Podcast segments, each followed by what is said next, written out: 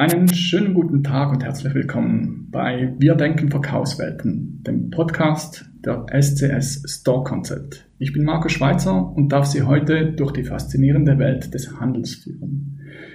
Wir beginnen heute mit einer Trilogie zu den Auswirkungen der Corona-Pandemie auf den Detailhandel und wollen aus einer kritischen Distanz beleuchten, was diese Krise aufgedeckt hat und wie das neue Normal aussehen könnte.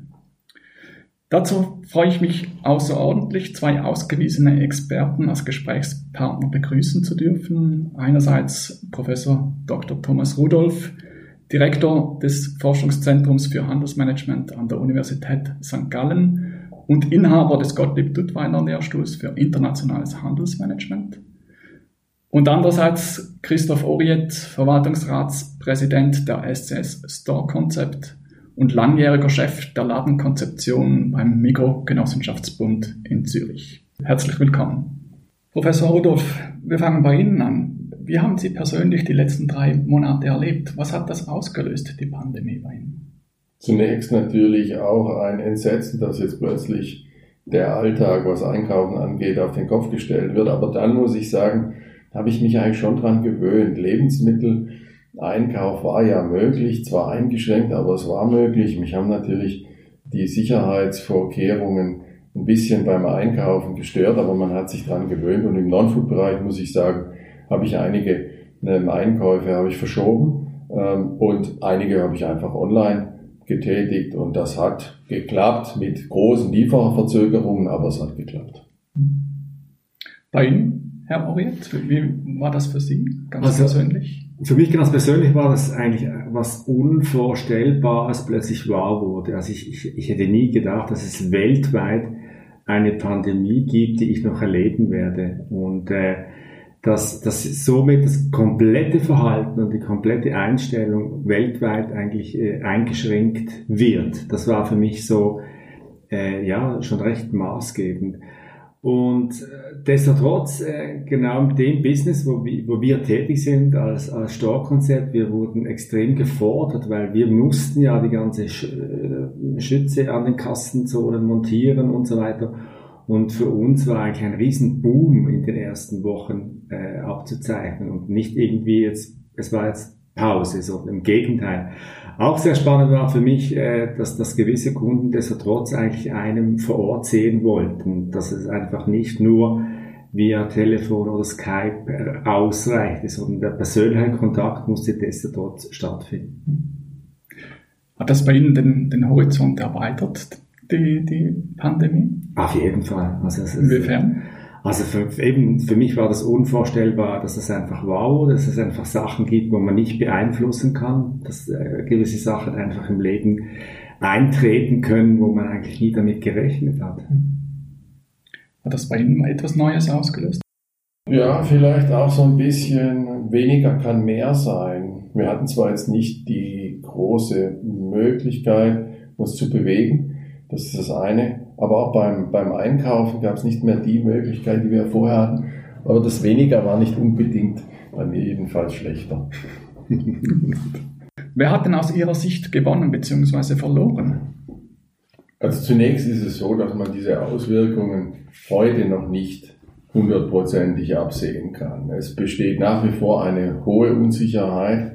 Wir wissen nicht genau, was auf uns zukommt. Kommt eine zweite Welle, kommt keine zweite Welle. Das ist alles relativ unsicher. Ähm, und von daher ist diese neue, diese neue Realität auch noch nicht so ganz klar. Wer bis anhin gewonnen hat, ist eher der Lebensmittelhandel und wer eher verloren hat, ist der stationäre Non-Food-Handel. Ähm, auf Lebensmittel kann man in so einer Krise ja eigentlich nicht äh, verzichten, auf Kleider wahrscheinlich schon. Ähm, also dieser dieser Mehrkonsum an Lebensmitteln, der hat stattgefunden. In Deutschland gab es eine Studie und da sind die Durchschnittsbürger etwa zwei Kilo äh, schwerer geworden. Das heißt, die haben mehr gegessen, mehr konsumiert, die Umsätze sind gewachsen. War das bei Ihnen auch so, Herr Orbit? Absolut, die zwei, Kilo, die zwei Kilo habe ich auch zugenommen. äh, nein, ich sehe, ich sehe es absolut äh, auch, äh, wie es äh, Professor Rudolf sieht. Äh, wir haben auch jetzt äh, als, als Firma Storkonzept haben wir sehr intensiv natürlich die ganzen Pandemie-Schütze montiert. Äh, für jede Aldi-Filiale mehr oder weniger wurde durch uns montiert. Also wir sind wirklich im Food-Segment, äh, die Geschäfte, die noch offen gewesen sind. Dementsprechend haben wir auch dort die, die Maßnahmen umsetzen können. Grenzen sind ja zugegangen. Ähm, eigentlich hätte ja der, der, Schweizer Detailhandel da durchaus profitieren können und, und jetzt auch vielleicht im Nachhinein. Ähm, wie, wie, kann ich als, als Schweizer Detailhändler dem entgegnen? Diesem Einkaufstourismus ähm, hat der Schweizer Detailhandel von dieser Kaufkraft äh, profitiert, die ja nicht ähm, ins Ausland gehen konnte, und zwar mit Blick auf Lebensmittel. Ich glaube, das muss man sich hier ganz klar vor Augen führen. Und äh, wir haben dazu verschiedene Studien gemacht in den letzten Jahren. In 2017 war das zum letzten Mal der Fall. Wir haben damals erkannt, der Einkaufstourismus in, insgesamt äh, in der Schweiz, was der, den Kaufkraftabfluss angeht, der lag bei 9 Milliarden. 1,3 ähm, Milliarden davon online. Also der stationäre Einkaufstourismus war sehr, sehr stark. Ähm, und man kann sagen, dass natürlich jetzt durch ähm, diese Corona-Krise, insbesondere im Lebensmittelhandel, ein Großteil äh, dieser Kaufkraft für Lebensmittel eben in die Schweiz gekommen ist. Nach unserer Hochrechnung waren es circa 825 Millionen, die in den drei Monaten an Kaufkraft in der Schweiz äh, zusätzlich ausgegeben wurden. Wenn man das aufs Jahr hochrechnet, sind es fast 10 Prozent der Lebensmittelumsätze in der Schweiz. Also das ist wirklich beachtlich und man konnte ja in dieser Zeit tatsächlich auch online keine Lebensmittel in die Schweiz bestellen. Also das ist wirklich dem Handel voll zugute gekommen. Im Non-Food-Handel sieht das ein bisschen anders aus. Ähm, Im Non-Food-Handel ist es doch so, ähm, dass man natürlich auch Käufe äh, etwas aufschieben kann, dass man auch Dinge auf Vorrat einkaufen konnte vorher. Also da ist der Effekt nicht so ganz absehbar. Warum auch? Weil die Geschäfte natürlich zu waren ja, und ich nur online bestellen konnte, aber bis das dann endlich kam. Also im Onlinehandel ähm, hat es wahrscheinlich äh, nicht so gewirkt, im Lebensmittelhandel aber sehr, sehr stark. Mit der Grenzschließung hatte der Schweizer Detailhandel ja eigentlich die einmalige Chance, die Einkaufstouristen neu von den eigenen Leistungen zu überzeugen. Glauben Sie, dass die Argumente so stark waren, dass das Pendeln nun nach der Grenzöffnung nicht mehr ganz so arg zurückschlägt? Wen sehen Sie als potenzieller Gewinner? Das ist eine schwierige Frage. Ähm, also die Lebensmittelumsätze, die jetzt erheblich gestiegen sind, und interessanterweise sind sie übrigens nicht bei den ähm, Großflächenbetreibern ähm, stark angestiegen. Man könnte ja argumentieren und sagen, ja, also da kann ich One-Stop-Shopping machen als Konsument, da ist ja viel Platz, ideal, deshalb gehe ich in die Großfläche, ich gehe zu Mikro und Coop, in diese Riesenläden, aber der Konsument hat sich anders entschieden. Er hat eher die Nähe gesucht und er hat lokale Produkte gesucht. Also die Kleinflächen haben wir eigentlich ähm, gewonnen. Und äh, bleibt das jetzt so? Werden die auch in der Zukunft davon profitieren? Ähm, also ich denke, das mit dem Einkaufstourismus hängt stark von diesen ganzen Hygienevorschriften, Zollkontrollen und so weiter ab. Wenn die weiterhin auf dem Niveau bleiben, dann wird die Kaufkraft in der Schweiz auch sein, auch in der Zukunft bleiben. Ähm, aber wie sich das dann aufteilt zwischen den Großverteilern und den Kleinflächen, ich würde sagen, ähm, da müssen wir noch ein bisschen abwarten, ob ähm, dieser starke Zuwachs bei den Läden in der Nähe mit lokalen Produkten tatsächlich so hoch bleibt. Da habe ich so ein bisschen äh, meine Zweifel. Man sieht jetzt auch schon, dass die Konsumenten entspannter sind, dass sie bereit sind, mit dem Auto ein Stück zu fahren oder mit dem ÖV. Also das wird sich wahrscheinlich dann auch wieder ein Stück weit ausgleichen. Also ich, ich denke absolut auch, dass das jetzt vor allem ähm, Non-Food war ja mehr oder weniger alles geschlossen. Da ist man wirklich auf den Onlinehandel äh, geschwenkt. Da ist man auch, äh, sie konnten Produkte auch aus dem deutschen Raum bestellen. Die wurden mit Glück innerhalb von drei bis vier Tagen hatte sie die im Haus. Andere Produkte warten sie heute noch darauf. Aber ich denke auch, dass einfach die Leute auch Angst hatten, jetzt irgendwie in öffentliche Verkehrsmittel zu gehen und aus diesem Grund auch der der stationäre Handel geboomt hat in der Nähe, dass man zu Fuß eigentlich in diese Geschäfte gehen konnte. und dort sich eigentlich für den täglichen äh, Bedarf versorgen konnte. Mhm. Also der Metzger im Dorf, der hat sich ja extrem zugelegt, weil, weil dort konnte man zu Fuß hin in die Metzgerei gehen. Man, man ist nicht gezwungen gewesen, jetzt irgendwo in ein, in, in ein Tram an, einzusteigen oder mit dem Auto zu fahren, mhm. sondern man konnte wirklich in Metzgereien gehen und dort eigentlich diese Produkte dann vor Ort kaufen. Mhm. Also sozusagen die, die originären Stärken des, des Handels, die ja. hier wieder deutlich zum Ausdruck kommen. Also das. Vertrauen einfach vorhanden war dann in der Kleinfläche. Mhm. Äh, der direkte Austausch auch mit Menschen. Genau, genau. Weil ich, ich denke schon, das soziale Umfeld ist extrem wichtig und das haben wir auch jetzt gesehen in, in der ganzen Pandemiezeit, dass eigentlich die Leute das Bedürfnis hatten, sich auszutauschen, mhm. dass ein, eine Kommunikation stattgefunden hat und die Leute waren nur noch zu Hause und, und konnten nicht rausgehen. Und für diesen Moment, wo man dann genutzt hat, das wirklich das, das einzukaufen, weil man sich versorgen musste, hat man einfach auch darauf Wert gelegt, noch eine Kommunikation zu führen oder in diesen Geschäften drin. Und das konnten sie wirklich sehr gut in kleinen Geschäften. Gibt es denn aus Ladenbausicht Möglichkeiten, um das zu untermalen und um zu fördern, jetzt die, die, das, was den Kunden offensichtlich gefehlt hat? Also ob das jetzt die Beziehung ist oder die Nähe etc. Also ich, ich, ich denke schon. Ich, ich denke auch, man, man, man sagt ja schon lange, dass eigentlich ein Umdenken stattfindet auf der Verkaufsfläche, dass die Non-Food-Anteile in einem Supermarkt zurückgehen wird und die Food-Abteile noch mehr ausgebaut werden. Das kann dann auch sein, dass man ähm, Essen, Trinken auf der Fläche kann, wo dann auch eine Kommunikation stattfinden kann auf der Fläche, dass die Leute haben immer mehr Zeit ab einem gewissen Alter und dass sie dann dementsprechend auch die Zeit in einem Geschäft nicht nur zum Einkaufen nützen, sondern auch zu kommunizieren, dass man dort einen Kaffee trinken kann, etwas essen kann, äh, was auch immer. Und, und da denke ich, wird schon äh, eine Veränderung auch stattfinden. Gab es denn auch Verlierer, Professor Rudolf, jetzt während dieser Zeit? Ja, es ist insbesondere eben im Non-Food-Bereich die stationären Geschäfte, die wahrscheinlich zum Teil auch mit ihrem Online-Business noch nicht so weit waren, ähm, die wurden auf dem falschen Fuß erwischt. Der Laden war zu, äh, das Online-Portal hat nicht richtig funktioniert. Das heißt, unter dem Strich ein Umsatzeinbruch von 90 Prozent. Das ist natürlich eine Katastrophe die da passiert ist. Ja, ich würde sagen, das ist wahrscheinlich in erster Linie der Handelsbereich, der am meisten getroffen wurde. Äh, Non-Food-Geschäfte mit einem starken stationären Fokus. Hm. Hätte es dann Möglichkeiten gegeben, äh, sich vorzubereiten auf eine solche Pandemie? Also ich glaube, im Nachhinein ist man immer schlauer und äh, da fällt einem wahrscheinlich auch was ein. Aber zu dem Zeitpunkt, wo dieses Problem virulent wurde, wo es aufgetreten ist, war es doch für viele gar nicht richtig greifbar. Die Unsicherheit war riesengroß. Keiner hat genau gewusst, wann und ob überhaupt ein solcher Lockdown tatsächlich notwendig wurde. Und plötzlich war es dann soweit. Und in dem Moment war es natürlich für die meisten Anbieter zu spät.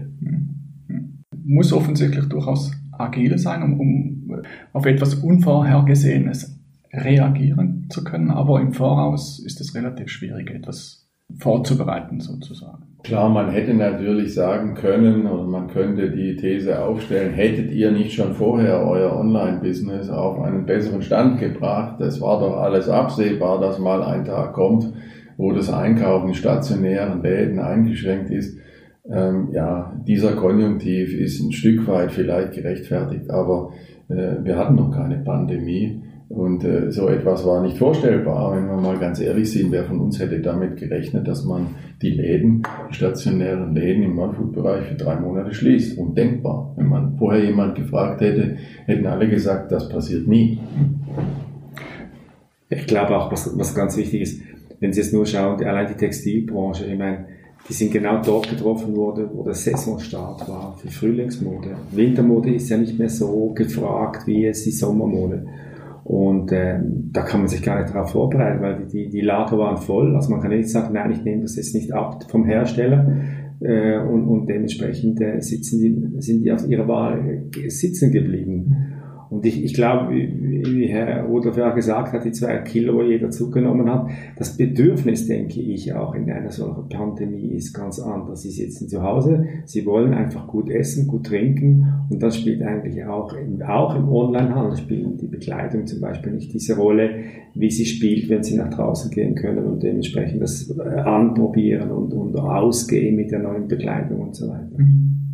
Und trotzdem sieht man ja ganz schöne Beispiele, wie, wie der Handel auf, auf diese miesliche Situation auch reagiert hat. Jetzt auch im Textilhandel, dass, dass, dass man dann ausgewichen ist auf äh, Facebook, äh, andere äh, digitalen Kanäle und, und das Sortiment darüber dann auch gezeigt hat und äh, versucht hat, äh, seine Community sozusagen auch weiterhin zu bespielen, so, was ja ganz spannend ist. Also, die, dieser Digitalisierungsschub, der, der war schon merklich. Oder? Also die richtige Antwort wäre eine hohe Digitalkompetenz gewesen. Nur diese Digitalkompetenz hätte man sich natürlich vor der Krise aufbauen müssen. Die kann man nicht von heute auf morgen aufbauen. Social Media Kanäle, nehmen wir Pinterest, nehmen wir aber auch andere soziale Medien, wo ich mittlerweile Produkte platzieren kann, wo eine hohe Frequenz herrscht und wo dann was passiert. Klar, wäre ein Ansatz gewesen. Ein weiterer Ansatz wäre natürlich auch äh, die eigene Website, die haben wir ja bereits angesprochen, aber auch, dass man Marktplätze beispielsweise nutzt als stationärer Non-Food-Händler. Aber da haben natürlich auch viele vor der Krise gesagt, das machen wir nicht, wir gehen nicht auf einen Amazon-Marktplatz. Ähm, hat sicherlich ein paar Nachteile, ähm, da kann einem auch ähm, das ein oder andere Schicksal ereilen. Aber äh, diese intensive Auseinandersetzung mit dem Thema der Digitalisierung, die wird wahrscheinlich jetzt erst so richtig in Gang kommen. Ich glaube, alle haben erkannt, dass das digitale Zeitalter im Handel spätestens mit Corona ähm, nicht mehr fünf vor zwölf, sondern fünf nach zwölf geschlagen hat. Absolut. Sie haben ja eine ganz tolle Plattform aufgeschaltet, äh, habe ich gesehen, ähm, am Institut, ähm, wo diese Beispiele auch äh, sehr gut äh, beschrieben sind.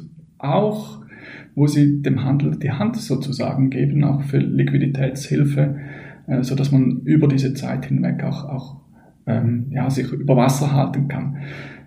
Was denken Sie jetzt für, für, für die nächsten Wochen? Jetzt geht alles wieder ein bisschen auf, es, wir gehen so ein bisschen zurück in die Normalität.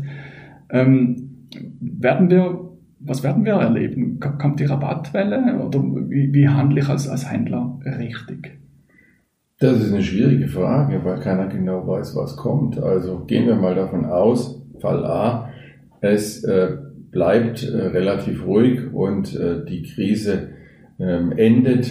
Ähm, es kommt wieder ähm, dazu, dass die Geschäfte tatsächlich offen sind, dass vielleicht auch diese Hygienemaßnahmen reduziert werden.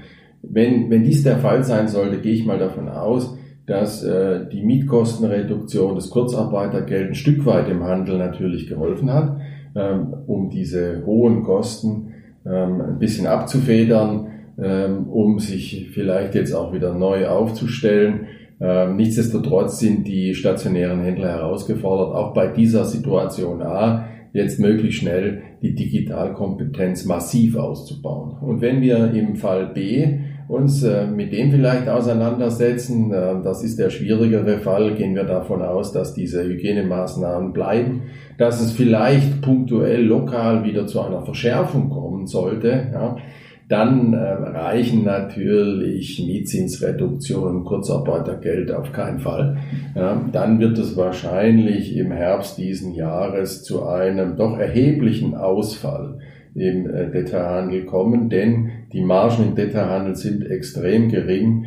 Äh, wir haben Margen von ein bis drei Prozent Gewinnmargen, also die Rendite gemessen am Umsatz. Äh, das ist in der Chemiebranche ganz anders. Da haben wir 20 Prozent, die können so etwas besser durchstehen. Aber die Luft im Handel ist relativ dünn und wenn dann diese Krise längere Zeit andauert, ähm, dann kommt es halt zur ein oder anderen Aufgabe von Geschäften. Hm.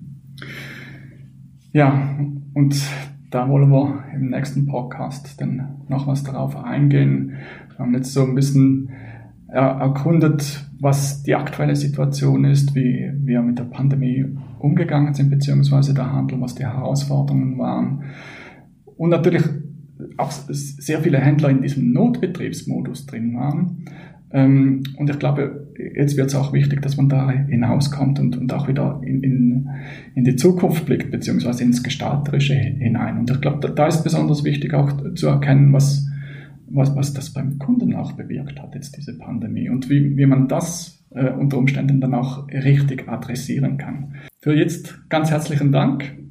Liebe Zuhörer, ganz herzlichen Dank für das Zuhören. Wir hören uns beim nächsten Mal wieder.